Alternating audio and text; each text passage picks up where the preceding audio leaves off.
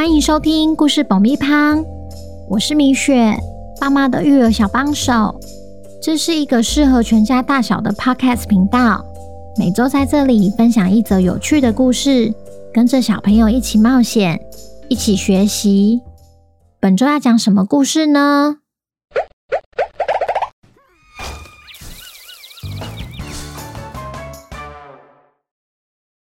听故事前，请先订阅故事爆米花的频道，这样每周就能准时收听精彩的故事哦。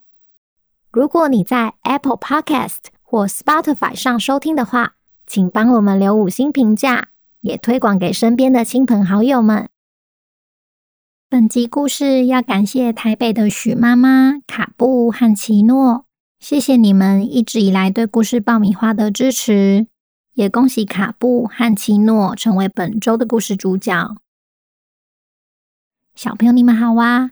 你们相信任何人都能拥有好运，还是好运只留给准备好的人呢？今天我们要来听听小矮人卡布的故事。一生都独自生活的他，究竟发生了什么事，让他开始改变了这个想法呢？本周的故事叫。聪明的小矮人，作者米雪。准备好爆米花了吗？那我们开始吧。在遥远遥远的金色公园里，住着一个名叫卡布的小矮人。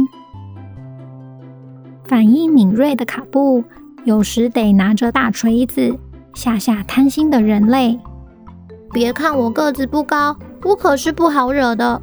只要你们敢动我金靴子的歪脑筋，就别怪我手中的锤子。小矮人从小就要学习保护自己，也得出外赚钱。如今卡布很喜欢自己的生活，不但成为了一个鞋匠师傅，还找到一个舒适的家，就在金色公园里的一棵老树下。只要有了稳定的工作和金靴子。他就感到很满足。有一天早上，当卡布还在睡觉时，屋顶上传来刺耳的噪音。突然间，嘣一声，有一个巨大的爪子穿破了天花板，屋子里瞬间变得灰蒙蒙的，满地都是尘土，墙上的照片也都掉了满地。卡布好生气。拿起身旁的大锤子，跑出去看看究竟是谁在破坏他的家。原本以为是可怕的怪物，结果却是一只毛茸茸的白色大狗，正为了一根骨头在挖洞。大狗对着卡布汪汪叫：“Hello，你是谁呀？”“我是卡布，你你竟敢破坏我的家！”我劝你别动那双金靴子的歪脑筋，带着你的臭骨头赶快走吧。对不起，我不知道这里有人住。那是你的新靴子吗？还真漂亮。快走，给我滚！但大狗却动也不动，摇着头说：“我对刚刚的事感到很抱歉，必须补偿你。不如让我帮你修房子。”我可以顺便当你的看家狗哦。我才不需要什么看家狗嘞。那你肯定需要朋友，每个人都需要朋友。我叫好运，你呢？这下卡布更生气，对着好运大喊：“我不是刚才说过了，我叫卡布。”对哦，你刚说过了，但这名字有点太难记了。我可以叫你卡卡吗？希望我们可以成为朋友。朋友们一起做任何事情都会变得更有趣，你说是吧？不管卡布说什么，好运都不愿意走开，气得他只好说：“好，那你不走是吧？那我走，你就永远坐在这，都别动。”显然，别动是好运唯一听得懂的命令。在那之后，无论卡布去哪里，好运总是跟着他。当卡布睡醒时，好运会在他身边舔着他的脸；当他制作鞋子时，好运则是躺在他旁边；当他送货给客人时，好运也会跟着他。最令他崩溃的是，好运还会替他加油打气。往往都是独来独往的卡布感到好不习惯。好运看到下雨时，甚至会疯狂摇尾巴，不断汪汪叫。你知道吗？下雨后彩虹就会出现。我最喜欢彩虹了，可以追它跑一整天哦。太棒了！那你怎么不赶快去？这样我就可以安静待在这了。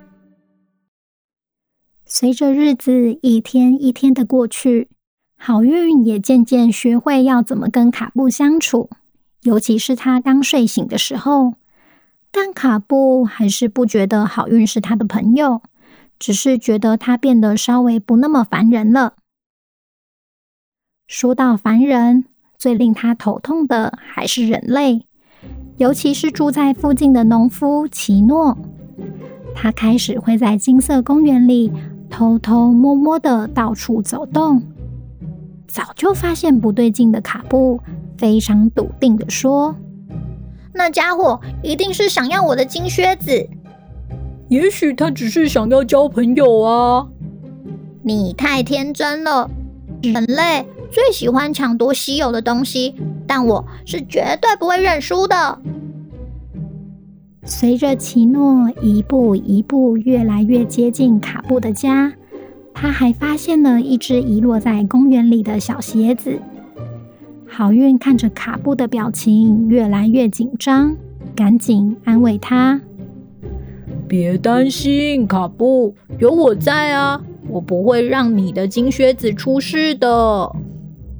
你小声一点就好。”他显然毫不在意好运说的话，因为奇诺总是手拿着放大镜，一边脸贴着地面寻找小矮人的足迹，一边喃喃自语：“如果我能找到小矮人，就能证实金靴子的存在了。”好运看到卡布浑身发抖，继续安慰他。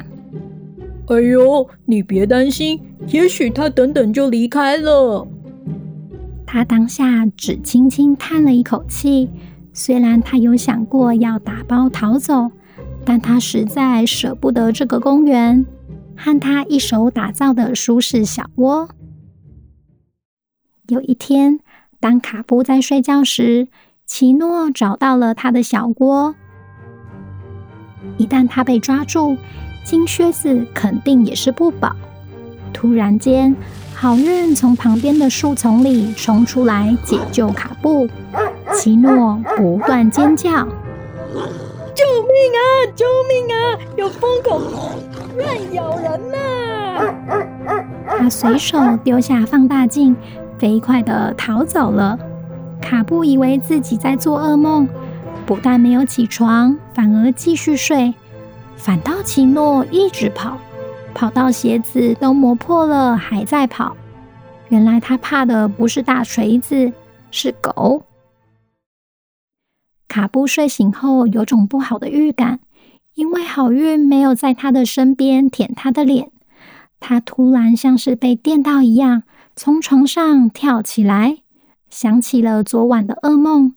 他赶紧检查了金靴子的藏匿地点。不但金靴子不见了，好运也不见了。他一直叫着好运的名字，喊到喉咙都哑了。好运还是没有回应。当下的他像是失去了一个朋友和自己的影子。随后，卡布才意识到，他一直担心的事居然成真了。原来那只狗一直在装傻。当我卸下心防时，他就偷走了我的金靴子。没想到我自认是最聪明的小矮人，最终还是被骗了。他在公园里搜寻了好几回，依然没有发现他的金靴子或好运的踪迹。他心想，一定是那只狗拿走了我的金靴子。但其实有一部分的他相信这不是真的。他一会儿感到愤怒，下一秒又感到紧张。那只愚蠢的狗，该不会出事了吧？他甚至无法集中精神寻找失踪的金靴子。